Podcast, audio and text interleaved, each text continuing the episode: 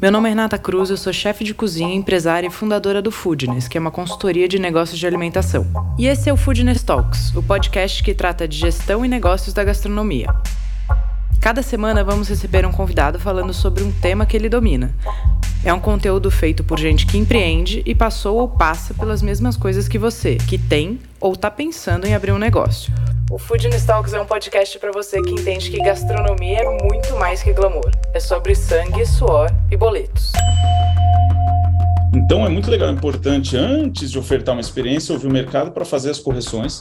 E aí quando você sim tiver cliente, né, trouxe o cliente, aí ali através do QR Code, do pós, do e-mail, WhatsApp, SMS, todas as formas que a gente atua para medir a experiência do cliente, ver se você está conseguindo ofertar o que a sua demanda quer. Eu sempre gosto de falar assim, gera uma boa experiência, você tem que estar tá, a linha de oferta do que você oferta está muito em linha com a sua demanda. Né, o que o seu público está demandando. E você só vai saber o que ele está demandando fazendo uma pesquisa para entender essa, essa experiência antes dele ter, que é o Before Experience.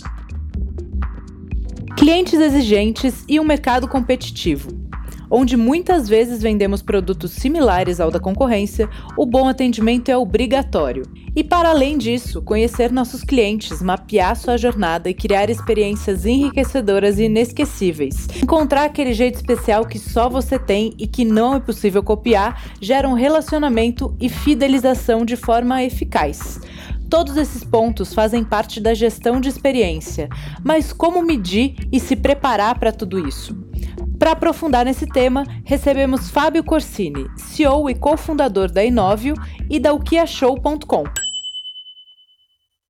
Mais um Foodness Talks e dessa vez a gente recebe o Fábio Corsini. Fábio, bem-vindo. Obrigado, Rê. É um prazer meu estar aqui com vocês. Todo nosso. Muito obrigada aí pela sua disponibilidade.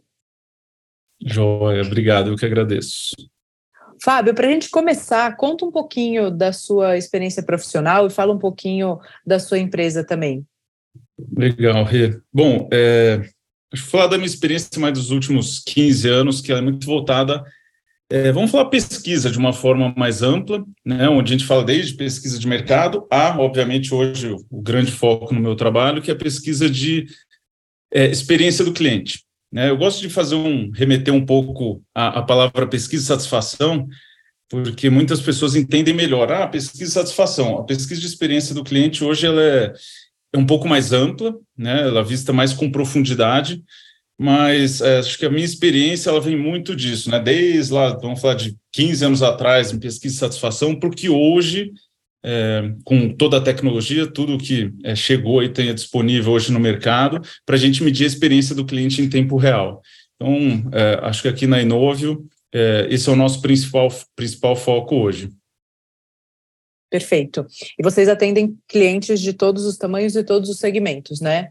Isso, é. Aqui a gente, uh, enfim, começou muito forte até no mercado imobiliário, por uma questão onde eu tinha uma, uma bagagem forte no mercado imobiliário, é, nos últimos anos, mas a Inovo, eu fundei a Inovo em 2018, tá? de lá para cá a gente ampliou, hoje a gente atende todos os setores, temos forte atuação no setor de alimentação, temos aí desde aviação, hoje entretenimento, varejo, financeiro, temos clientes em todos os setores, mas com uma, uma, uma expertise bem legal no setor de alimentação especificamente também. Maravilha. Então, vamos começar aí, Fábio, em cima do seu, da sua expertise e o que é necessariamente, como você entende gestão de experiência do cliente? Acho que a pergunta é boa porque eu gosto da palavra gestão de experiência, né? Acho que até o lema aqui da, da na, né, no, na Inove e na minha carreira profissional, eu prefiro olhar como gestão de experiência e não somente como experiência do cliente, customer experience. É, por que, que a gente chama de gestão de experiência, né? É, o cliente, na verdade, ele tem uma jornada, e quando a gente fala de experiência, gestão de experiência, a gente avalia muito a jornada do cliente. Porque muita, se você pensar, ele muitas vezes nem é seu cliente ainda. E é ali que nasce. Então, por isso que eu gosto de falar, não adianta a gente medir a experiência do cliente quando ele já é cliente nosso. Muitas vezes ele ainda é um, em alguns setores chamam um lead, um prospect, um potencial cliente.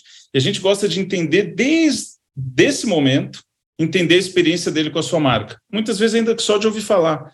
Mas esse é o momento mais importante. É o antes da experiência real dele com a sua marca, é a gente começar a trabalhar a, a experiência desse potencial cliente. Como ele conhece sua marca, o que, que ele ouviu falar, né? É, o que remete à sua marca na cabeça dele, que experiências que vêm à cabeça quando ele né, ouviu a sua marca. É, então, assim. Porque antes começo... da tomada de decisão também, isso que você está falando é muito legal, porque antes da tomada de decisão, as pessoas se relacionam com a ideia que elas fazem daquilo, né? Ou de como veio a indicação, como elas perceberam Exato. aquilo, até que elas resolvem então, aí vem a tomada de decisão de empregar a grana delas no seu negócio. No seu, exatamente. Vem muito da expectativa, né? É, uhum. qual a expectativa? Quando eu vou, né, enfim, tomar um sorvete, mas nunca experimentei aquela sorveteria, mas eu sei, poxa, ela é famosa, eu já ouvi falar, é, todo mundo fala que tem, enfim, a experiência é incrível, às vezes a loja oferece é, até uma experiência ali em loco diferenciada, né, uma degustação, enfim, é, o que quer que seja. Então já cria uma expectativa. E se na hora realmente você não, o cliente, o, o, é, né, o estabelecimento não oferecer essa experiência de fato, é, aí vem a frustração. Tá? Então ela, ela nasce muito antes, né? Essa, essa expectativa ela impacta diretamente até depois na avaliação do cliente real. Né? Então, por isso que é muito importante é, logo no início desse relacionamento com o cliente, quando ele nem é cliente, é muito importante a sua comunicação, o que você está falando e que experiência você está vendendo para ele, né? Porque depois você vai, vai, vai precisar entregar. Perfeito. Então, sempre que a gente falar de gestão de experiência, ou mesmo jornada do cliente, a gente está falando Isso. de muito antes dele efetivamente ser um consumidor do seu produto, né? Exatamente. Até então, voltando aqui, pegando a jornada de novo, né? Cada setor vai ter a sua jornada, né? Mas vamos pensar na, na área de alimentação, aí vai variar, né? Vai ter o fast food, vai ter é, alguns tipos diferentes. Mas se a gente pensar, realmente a jornada do cliente começa lá, quando ele ainda não conhece a sua loja, quando ele ouve falar. Então, esse é o primeiro ponto de contato, né? É a tomada de conhecimento da sua marca, do seu produto e do que você vende. Tá? Aí ele vai tomar a decisão de ir ou não. Então, muitas vezes ele vai na rede social, então você vai ter pontos de contato que é o seu site, é o seu Instagram, é, é a rede social de forma geral. Né? Muitas vezes ali ele busca até a recomendação. Ele vai num Google e, e vê a sua avaliação lá no Google. Tá? E muitas vezes ali ele já toma a decisão, vou ou não vou. Muitas vezes você entra lá, tem poucas estrelas, ou entra no Instagram, estão falando mal da sua marca, então você já. Ou, ou, até mesmo a recomendação boca a boca, que esse é um, geralmente é um mais forte. Né? Uhum. Se alguém te fala mal da marca, você já fica realmente com o pé atrás. Então, até você tomar a decisão. E uma vez que você vai, aí começa a segunda jornada, né? A segunda parte da jornada. É, vamos pensar, se você é cliente de um, é, você vai então numa sorveteria de, de uma loja de bairro. Então parte desde assim da facilidade para chegar no local, depois a facilidade de um estacionamento. Então antes de você degustar, você está passando por uma jornada, o estacionamento um manobrista, uma recepção, um atendimento. Aí depois sim, entre ar condicionado, limpeza, atendimento, é, você passa por tudo isso antes do produto. O produto às vezes é, é um pedaço, é, que nem eu brinco assim, né? Eu trabalhei na Disney há 20, foi minha primeira experiência é, com cliente, assim, né? Na Disney, escola, né? De experiência do cliente há, há 22 anos atrás, tá? E eu sempre falo, a Disney não vende montanha-russa, ela não vende montanha-russa, não vende o brinquedo Dumbo, não vende o, é, o carrossel. Ela vende experiência, felicidade. É isso que ela vende. Para isso que nós lá fomos treinados, quando eu fui funcionário lá, era treinado para isso, para vender experiência, vender felicidade. Esse é o produto. Então, trazendo de volta, muitas vezes seu produto, às vezes pode ser um sorvete, pode ser um, uma boa comida, mas ele é um pedacinho de toda a experiência. Né, que eu, voltando, desde a chegada, um estacionamento, um atendimento legal de um garçom, uma experiência diferente, a música ambiente, é, e um pedaço disso, o produto de fato que você vende, claro que ele tem um peso importante. Então, a jornada, veja que tem vários pontos de contato, né? até finalizar, você sair, ir para casa e finalmente recomendar ou não é, aquele estabelecimento. O Fábio, e dentro desse, dessa linha de raciocínio, hoje, dentro do, do mercado de alimentos e bebidas, dos clientes que vocês têm, ou até sua percepção como, um, como cliente, eu tenho certeza que sempre que você entra num lugar, você pensa em todos esses pontos, né? Você coloca isso também ali dentro da sua, da sua jornada e do seu entendimento uh, da marca.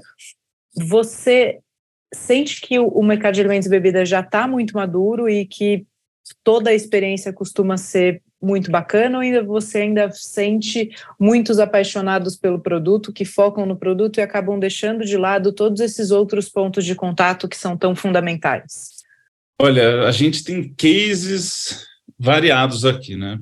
Então, por exemplo, a gente atende grandes redes onde realmente já tem uma, assim, é, até um NPS, a gente fala um pouquinho mais daqui a pouco de métricas, né, para avaliar a uhum. experiência, uhum. satisfação dos clientes, mas a gente tem cases aqui de redes grandes, né, onde realmente tem NPS altíssimo, alta fidelidade, e ali a gente vê que é um combo perfeito. É, muita fidelidade e paixão pelo produto, pela marca, mas isso a gente vê também no atendimento, em todo o processo. Então, o processo é perfeito.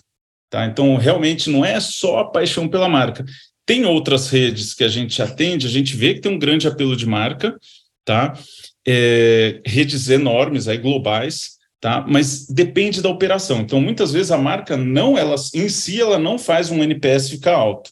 Tá? É, eu não posso citar nome, mas é uma multinacional muito grande e a gente já mediu a operação dela em ambientes, por exemplo, como um aeroporto. Uhum. E aeroporto geralmente é um ambiente diferente. Você está ali numa praça de alimentação, é, numa operação, às vezes até mesmo a pessoa está apressada, às vezes, enfim, é um ambiente diferente. Ela não foi ali somente para comer, ela foi para voar. Mas a alimentação, ela é uma parte importante ali no processo. Ela escolheu aquela marca grande, global, para fazer sua alimentação no, no aeroporto. E ali a gente já viu muito problema. Não é só porque ela é uma marca global e as pessoas são apaixonadas por ela que ela vai ter uma nota alta. Tá? Sim. Ali a gente já viu operação de atendimento ruim, até de qualidade de comida fora de padrão. Né? Então, assim, principalmente para as franquias. Né? Então, quando a gente pega a rede de alimentação onde trabalha-se com franquia, o padrão, óbvio, o seu produto principal, é claro, junto com uma experiência como todo, mas é o, a comida, é o produto, é o alimento, é a bebida. E muitas vezes não se consegue manter o padrão né, desse alimento. Então, o que obviamente acaba refletindo aí numa avaliação negativa da marca. Então, assim, é, não adianta só ter paixão pela marca, né? Se você não estiver realmente entregando a experiência como um todo. Né? Nem pensar é... só no produto, né? Porque se você vai, ah, vou fazer o uhum. melhor hambúrguer do mundo. Primeiro que o melhor é relativo, né? Tem muitos paladares, isso depende muito da expectativa e, e também isso. da referência que a pessoa traz com ela. E depois você pode ter um produto incrível que sua equipe não está treinada, seus processos não estão corretos, você entra lá no Instagram do cara. Outro dia eu quis ir num restaurante, eu entrei no Instagram e eu não consegui ver o horário de funcionamento dos caras. Hum.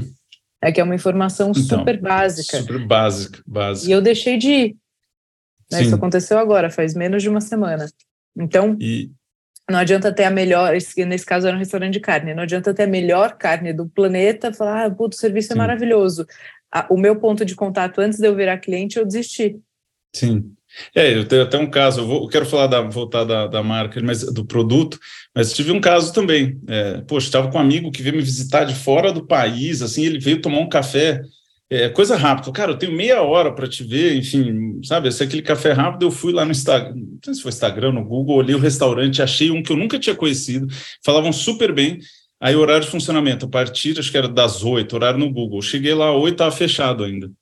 É frustração, a gente perdeu do pouco tempo que a gente tinha junto, essa eu fiquei com uma, né, a gente até fica com uma lembrança ruim, fala, caramba, o horário estava errado, eu perdi o pouco tempo que eu tinha de, de café com meu amigo nesse lugar, né, e, e então, e voltando um pouco para o produto, né, uh, de fato, assim, o produto, ele é a, uma das partes mais importantes, né, da, da, da alimentação, do, do momento da experiência. Mas é, hoje, assim, pelo que a gente vê, não só na alimentação, tá? Eu vou levar um pouquinho para outros outros lugares.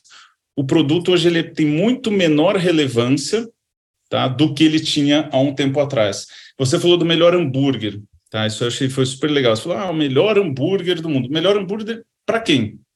Hoje a experiência ela é individualizada. Hoje, quando a gente avalia é, e mede a experiência de um cliente, a gente quer saber a experiência dele específica. Óbvio que você não vai conseguir customizar um hambúrguer para cada um. Uhum. Mas você precisa entender, de repente, uma variedade de dois, três pratos, onde você consegue realmente ter uma sobreposição de público e agradar, agradar 100%. E aí sim você passa a ter o melhor hambúrguer. Então, precisa entender realmente, antes de ofertar o hambúrguer para o seu cliente, para ver gente, que hambúrguer que ele quer. E não assim, eu faço porque eu acho o melhor hambúrguer do mundo, eu vendo isso para o mundo, é, mas muitas vezes não é. é então, é, essa questão de ser o melhor é, é bem complexo hoje tem um pouco de você entender também quem é o seu cliente, né? Porque ah, eu faço um hambúrguer, quero vender para todo mundo. Mas o paladar de todo mundo não é igual, né? A gente tem por aí perfis de blocos, se a gente começar a clusterizar perfis de, de clientes, a gente tem paladares absolutamente diferentes também. Quando Sim. você entende com quem você está falando, fica mais fácil de você encontrar o hambúrguer perfeito para essa pessoa, a experiência perfeita para esse perfil de gente, o Sim. atendimento ideal né? Um autosserviço não funciona para todo tipo de público. Exato. É por isso que, assim, é, a experiência, quando eu te falei né, no começo, gestão de experiência, aqui a gente trabalha com alguns momentos. A gente tem a parte de antes da experiência, que a gente chama de before experience, que é para, antes de ofertar a experiência, medir a, a, o interesse pelo cliente, como eu devo ofertar essa experiência para ele, para depois, sim, medir. É, então, assim. E aí, não... quando você fala do, do de, dessa fase anterior, ela está muito uhum. relacionada com marca, necessidades, posicionamento. Exato. Eu gosto de falar desejos e necessidades, né? Que é bem tá. marketing, é, marca, é, design, embalagem, conceito de campanha, uh, até demanda, localização. Né? Se a gente pensar numa boa experiência, vai ter de tudo, vai ter desde um impacto de campanha, de marca, de layout, de localização, Uh, enfim, é, então essa a gente está atuando muito forte nessa divisão para poder levar, porque eu falo assim para o meu cliente, falo, tá, eu posso medir a experiência do seu cliente, mas se ela não for boa, eu vou entender o porquê, mas por que, que eu já não vou antes? Eu pego os seus clientes e potenciais clientes e estudo eles antes, né, o que a gente chama aqui de before experience. Inclusive, é uma, é uma divisão nossa que tem a gente tem visto uma adesão enorme ao mercado, ela é mais recente e tem sido uma adesão enorme, porque as pessoas estão medindo NPS. Hoje virou assim, né? Tem até o um indicador: 95% das 500 maiores empresas do mundo usam NPS. Então está todo mundo vindo atrás, as médias, pequenas, todo mundo agora quer ter seu NPS, até é, por vários motivos, né? Busca de investidor. O investidor hoje vai comprar uma rede de alimentação, ele fala: não, mas qual o seu NPS?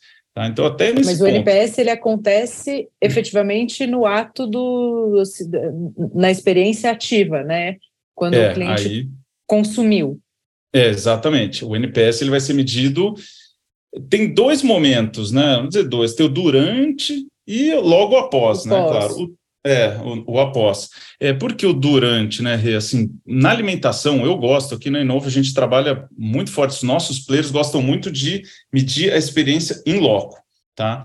É, até pelo tempo real, porque dá para você agir, tá? É, gosto de falar um pouco, mas a gente foi aqui um pouco pioneiro, um pouco não, a gente foi bem pioneiro na utilização do QR Code como é, medição de experiência em tempo real, tá? é, muito antes da pandemia, porque a pandemia ela ajudou a acelerar demais o uso do QR Code. Por um lado foi bom, por outro lado foi ruim, porque quando a gente começou a atuar com o uso do QR Code em restaurantes, então colocava nas mesas de restaurantes, a gente tem um case super legal que foi no aeroporto de Viracopos, antes da pandemia, a gente entrou para medir a experiência de toda a praça de alimentação de Viracopos. Mais de 440 mesas com os nossos QR Codes espalhados, eu consegui medir a experiência dos passageiros tá, na, na área de alimentação.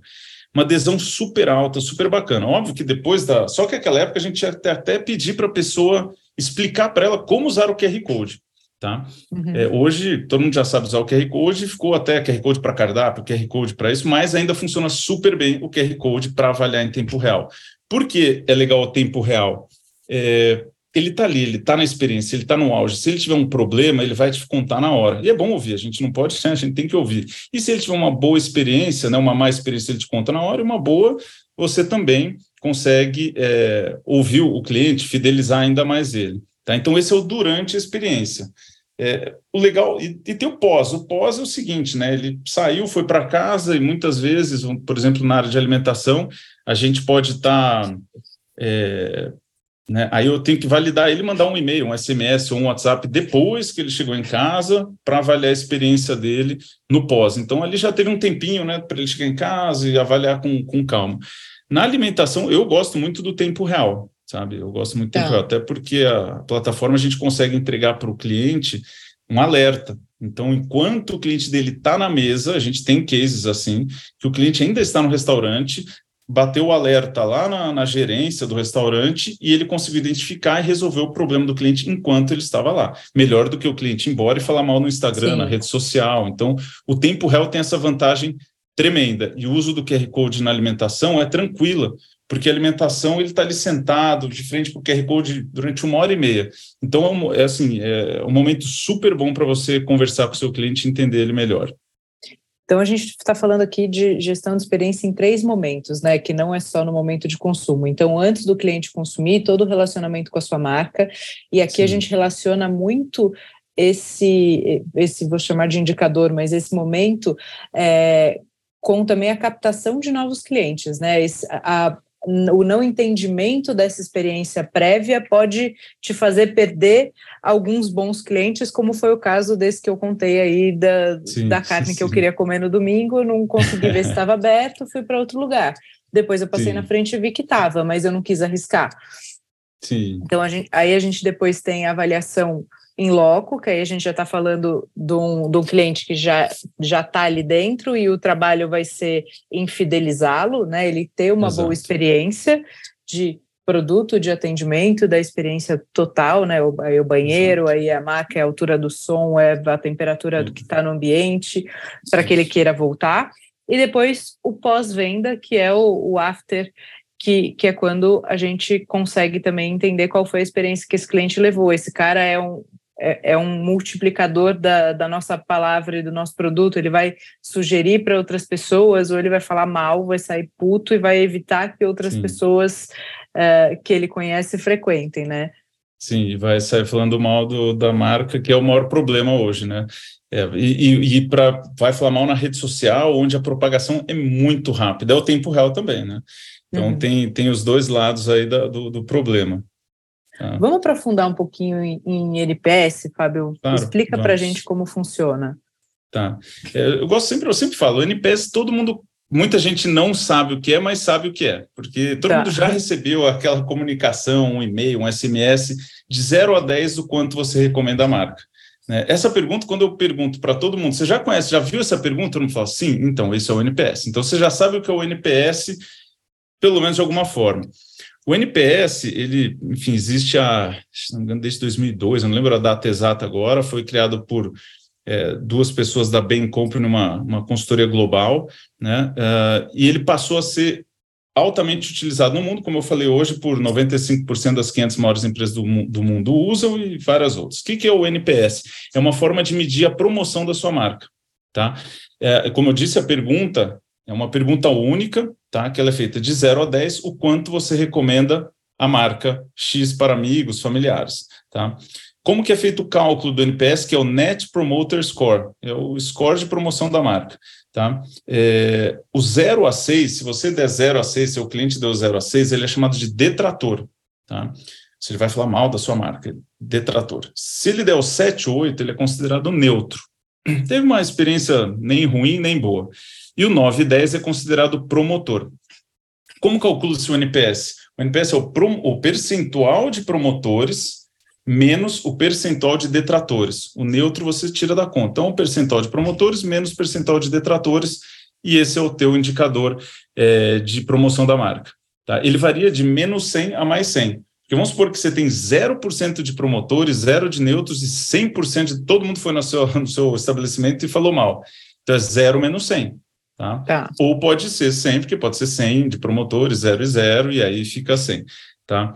É, então, essa é uma das métricas, né? Eu diria assim, ele é o guarda-chuva, porque quando a gente fala de promoção da marca, é o que ficou na lembrança, né? É o quanto ele recomenda, é o, é o resumo da experiência. E aí depois a gente utiliza, tem outras formas de medir a experiência do cliente, a gente chama de CSAT, muita gente conhece, que é o índice de satisfação. É, não é recomendação. É o quanto eu ah. fiquei satisfeito com o atendimento, quanto eu fiquei satisfeito com a comida, quanto eu fiquei satisfeito é, com o preço. E aí são níveis de satisfação, não é promoção da marca. Então, é, com todas as métricas juntas, a gente consegue ter precisão para um cliente, né, para um, um, estabelecimento, para um restaurante, poder avaliar é, como melhorar. Qual que é o ponto ali, se é o atendimento impacta no NPS ou não. Porque muitas vezes, né, você fala assim, ah, muita gente aqui é, não é satisfeita com o meu preço. Mas, e aí ele fala, eu preciso baixar meu preço. E isso, por acaso, vai fazer o NPS subir? Muitas vezes não. Porque o, NP, o, o, preço não, às vezes não reflete, não impacta. É, então a gente consegue ter todas essas métricas até para direcionar melhor os estabelecimentos o que ajustar para melhorar a recomendação da marca. É, mas o NPS, é, então assim, ele é simples, ele é bem simples de ser medido. Acho que tá, hoje está acessível para todo mundo. E tem alguma ferramenta para a gente medir antes o before experience? Tem alguma uhum. ferramenta que você consegue medir isso, ver quais são os pontos ali onde você está errando ou, ou, quais são os pontos ali de fragilidade é, para trazer novos clientes para serem consumidores? Sim, eu acho que assim, é legal até juntar né, os dados tanto do antes quanto depois. Hoje o antes é claro que o legal é ouvir. Né? Por exemplo, é, você pode pegar até sua própria base de clientes, se você tiver um, um CRM, depois até acho que tinha um gancho legal aqui que depois eu vou tentar comentar. Mas pegar seus clientes e fazer dentro, o legal não é só das, dentro da sua base de clientes, mas também para mercado. Tá? E aí aqui a gente tem, por exemplo, um clube de, de, de pesquisa, onde eu consigo para o meu cliente falar: olha, eu quero, eu quero ouvir uma base São Paulo inteira, independente de ser meu cliente.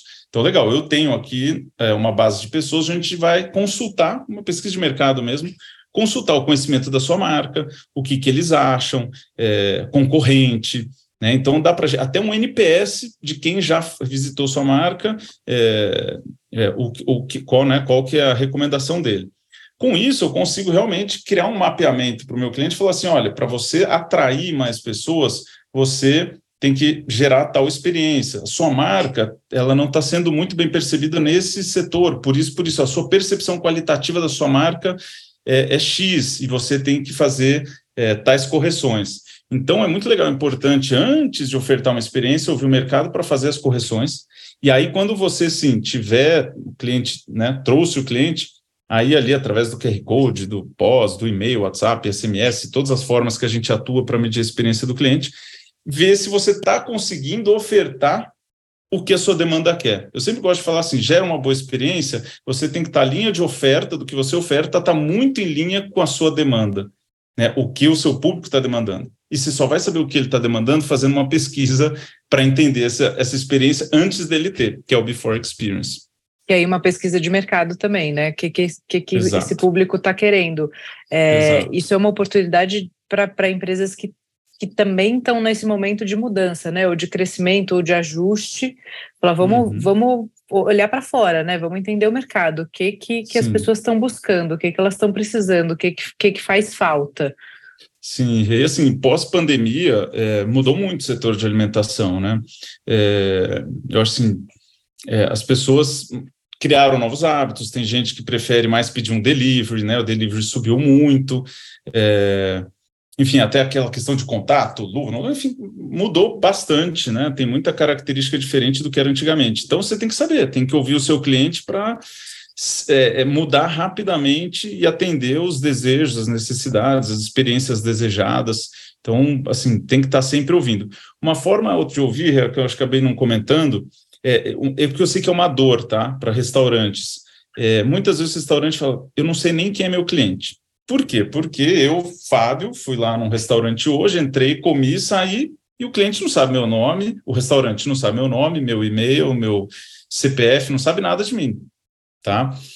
E aí, como que ele vai se comunicar comigo depois? Por isso o uso do QR Code, tá? Até muito nos restaurantes em tempo real para avaliar a experiência, para ele poder interagir e você é, conseguir conversar com o seu cliente, porque você não tem dado para depois impactar ele.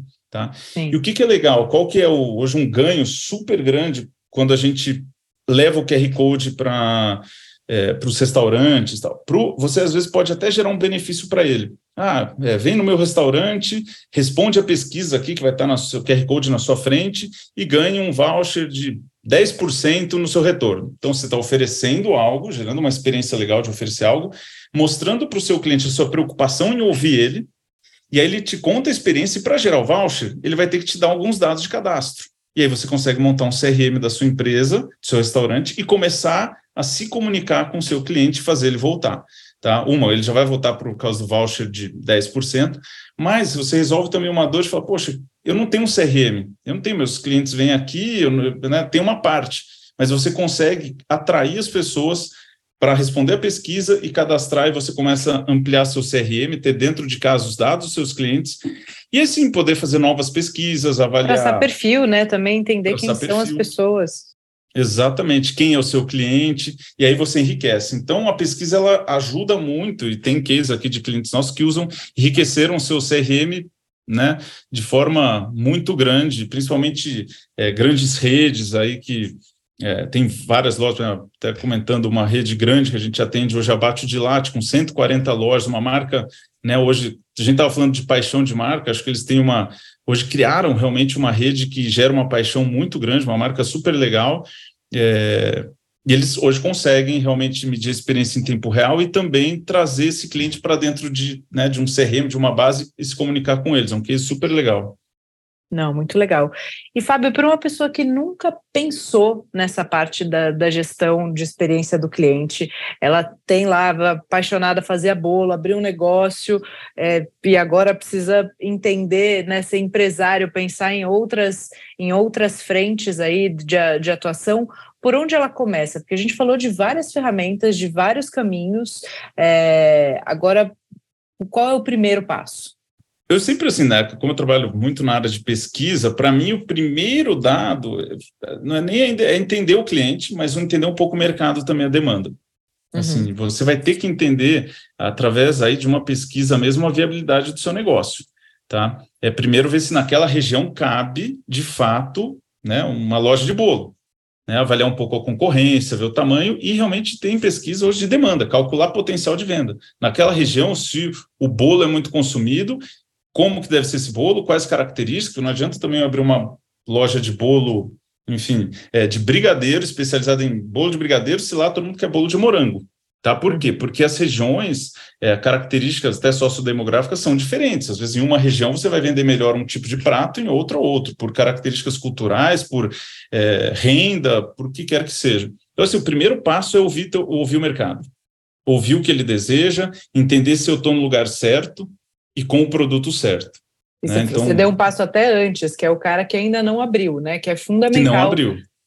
Porque muitas vezes as pessoas começam a empreender com base de tipo, intuição e vontade de fazer a coisa acontecer. Sim, e aí sim. eu fiz essa grandíssima cagada. Eu abri um produto que ganhou um monte de prêmio, fui chefe revelação, fui convidada para assinar cardápio da TAM e eu estava no ponto errado. É. Né? Exato. O, o, bairro não comportava o tipo de negócio que eu estava fazendo. E é. não é melhor ou pior, só não era não era para aquele bairro. E aí eu tive Exatamente. que mudar de bairro. Isso custou muita grana, né? Porque Sim. o investimento, o capex do, do, do negócio de alimentação, ele não é baixo. Né? E se você ainda colocar obra, coisas que você não leva embora, obra, decoração, a tinta, a gente fez Sim. uma fachada de vidro, isso tudo fazia o menor sentido desmontar para levar embora. Sim, e, e aí é algo que pode ter sido evitado se lá atrás entendesse um pouco melhor, né? E até aquela experiência ruim de alguém ver, pô, essa marca não funcionou aqui, acha que pode ser a marca, acha que pode ser o produto, porque você fechou as portas. Muitas vezes não, você só não estava no lugar certo para o público certo, né? É, então, assim, esse é um primeiro passo para quem quer começar a empreender ou abrir um novo negócio, é ouvir o cliente antes dele ser o seu cliente, porque você ainda não abriu o seu negócio ali. Né? Por isso uhum. que a uhum. gente, é, acho que assim, essa é a primeira etapa importante. Né? O meu produto é né, a questão do. É, alimentação tem um pouco de ego, né? Você falou assim, às vezes um empre empreendedor fala, nossa, eu faço o melhor bolo do mundo, meu bolo é muito bom tem que tomar cuidado com isso. É, vamos testar o bolo, ver se realmente a percepção do seu cliente é essa, que seu, seu bolo é o melhor do mundo. Não, e ainda que seu bolo seja o melhor do mundo, eu arriscaria dizer que o seu bolo ser o melhor do mundo, ele representa 10% da sua isso. capacidade de sucesso a hora que você bota o negócio na rua, né? Exato. Tem muitas outras. Sua, escolher o ponto certo, saber gerir, ter dinheiro em caixa, uh, você está atingindo o público certo, você conseguir divulgar, eu, eu saí de uma realidade, trazendo um pouco da minha história, meu primeiro restaurante foi dentro de escola. Então, eu não, nunca pensei em marketing, porque eu abri a minha portinha, meu cliente estava ali com um dinheirinho chacoalhando e não tinha nem concorrente. Meu concorrente era a lancheira, era o único concorrente que eu tinha. Daí depois, quando eu fui, quando eu abri o meu primeiro restaurante de rua, que eu falei, uau, eu minimizei isso aqui, eu não olhei para isso aqui, né? Eu é, realmente desconhecia essa necessidade, era muito nova, é, mas para quem está ouvindo a gente, né, e tem ah, eu fazia em casa, agora eu vou assumir um, um compromisso, eu vou para a rua. Cara, tem que investir em marca, tem que investir eh, em construir e entender a jornada do cliente, né? entender seu público-alvo, entender se eles estão perto de onde você está indo, qual é o tanto que você está investindo, né? se você segura essa, essa onda. De tudo que você falou de experiência, eu fui anotando aqui que a gente passou por cultura, a gente passou por gestão de pessoas, por treinamento de equipe, por processos operacionais, então, a, a, no fim das contas, a experiência entrega é, tudo que a gente precisa cuidar, né? É, e você colocou um ponto, assim, a gente está falando de produto, né? Mas às vezes eu foco no produto. Tem um dado aqui da American Express, acho que não dá para a gente contestar, que esse dado é o seguinte: 74% dos consumidores estão dispostos a gastar mais com empresas que oferecem um atendimento excelente. Veja, atendimento. É o que eu sempre falo, no restaurante, muitas vezes você vai e a comida é ok, mas o atendimento, a experiência, o som ambiente, o ar-condicionado, as pessoas, tudo, tudo funciona bem. A comida, ok, não tem nada demais. Mas você volta, volta, paga mais caro, você gasta mais. Esse dado fala isso, você gasta mais com, com um atendimento diferenciado. Então, é, então, assim, é, é claro. Um né, atendimento tá e uma experiência, né? uma experiência. Eu, eu lembrei de um, de, um, de um caso ótimo aqui. Domingo a gente tem um restaurante aqui perto de casa que a gente adora, mas assim, a gente só senta se dá para sentar do lado de fora, porque o lado de dentro é um zunido, é quente pra cacete. Então, se a gente passa na porta e tem lugar fora, a gente acaba ficando. E a comida é incrível, tá? A Sim. comida é incrível, só que ela não me pega se não for num lugar minimamente confortável. É, Exatamente, porque é, é, vale mais a experiência de estar né, num lugar agradável, bem acomodado, do que só estar comendo uma boa comida, mas no meio da muvuca, né, num, num desconforto. É, isso é, assim, se isso tiver uma grande lição, acho que é Quando isso. Quando você né? entende adianta... que é seu cliente também, né? Não é todo mundo que está buscando a mesma coisa. É, então, é. é. do mesmo jeito que o bolo Boa. não é, não é para a mesma pessoa, tem que entender quem é seu cliente, qual é o momento de consumo, né? Um, e aí, se, a gente está falando de um bar badalado de drink de paquera, que você está vendendo Sim. ali muito mais a paquera do que o drink. Bem lembrado. É, é, acho então que é isso aí, é que experiência, tá... é que experiência é. que teu cliente quer. Ele está lá para paquerar, para comer, para ter um bom atendimento. É isso, acho que esse é o. Acho que né, é a grande. É, é o grande X da questão né? É o que o meu cliente quer, que experiência que ele quer. Às vezes o, a comida é 10% do que ele quer, ele quer o resto, quer o atendimento, quer a experiência como um todo. E você acha que é um exercício interessante fazer esse mapeamento da jornada do, do cliente, dos pontos de contato, desde antes do cara ser seu cliente, né? Quais são os, os lugares que ele ouve falar de mim? Né? Então, ele ouve falar de mim no Instagram, ele ouve falar de mim no logo que está na porta, ele ouve falar de mim porque eu estou patrocinando um evento, ele ouve falar de mim até o pós-venda, é. a jornada completa para conseguir identificar esses gargalos? É, o pacote completo é o ideal, né? Mas vamos uhum. falar, poxa, não é realidade para todo mundo, porque às vezes o antes, às vezes custa até um pouco mais caro, porque tem um trabalho de mercado, ouvir pessoas, né? É, mas é o pacote cenário ideal. Eu acho que assim, minimamente, é, ouve o seu cliente já hoje, começa já a entender para ver, opa, até o quanto não estou performando bem e atendendo ele como ele espera ser atendido, né? O meu cliente, não estou conseguindo gerar experiência para ele. Eu acho que isso é a primeira lição. Assim, já, já, já faça essa lição de casa hoje, se ainda você não conhece a experiência que seu cliente quer ou a experiência que ele tem com você. Primeiro ouve, então, vamos já ouvir, já está operando tá, mesmo. Né? É, já está já tá operando. Então, ouve ele antes. E aí, depois, até com esses dados, fica mais fácil para a gente desenhar um, uma pesquisa para o before, né? para o antes da experiência, para quem ainda não conhece tua marca, a gente direciona até melhor para aí sim essa composição é, de avaliações de experiência estarem bem, é, ficar bem completa. E você sente ou tem esses dados que o público, quando é provocado a isso, a, a dizer o quão satisfeito ele está, ou até se tiver uh, um espaço para explicar o porquê ou qual é o problema, ele, ele colabora com isso, né? Normalmente o, o cliente gosta de dar essa informação. Gosta. É assim, hoje eu que falo, né? As pessoas já são muito mais engajadas com online, uhum. mídia social, rede, todo mundo gosta de postar, né? Antigamente era, era, era diferente, mas hoje as pessoas já têm esse hábito de escrever, de postar algo em rede social, etc. Então você precisa engajá-las um pouco. Muitas vezes, por exemplo, eu tenho então é, rede de alimentação que oferta alguma coisa para ouvir o cliente, né? Até com uma forma de troca. Ó, você me conta a sua experiência, eu te dou um bônus para sua volta, ou faço um sorteio de alguma coisa, ou gero alguma coisa, né? Um, um, uma troca. Com isso, você consegue é, elevar mais até a taxa de retorno, né? Porque assim, colocar um QR Code por colocar e ficar ali escondidinho, você não vai conseguir ter um retorno, é, mas ao mesmo tempo você pode ofertar algo. E outra, eu gosto de, de treinar bem a equipe. Né, o garçom, Perfeito. na hora de. Eu ia chegar aí. É, na hora de o garçom trazer a conta, porque a gente tem até na operação de restaurante, posso levar um tablet no porta-conta, onde já vai o tablet a porta-conta aberta com tablet. Ele não precisa nem entrar em QR Code. No tablet já tem a pesquisa aberta, então fica muito fácil e até uma experiência legal para o cliente. E é legal para o cliente, quando ele vai receber a conta, o garçom chega, poxa, eu ficaria muito feliz se você nos avaliasse aqui no QR Code ou no tablet. É, você pode nos avaliar? Pô, a preocupação da marca, isso já é um marketing positivo. Você sai daquele restaurante, pô, eles querem me ouvir. Ó, a preocupação para saber se eu fui bem atendido, né?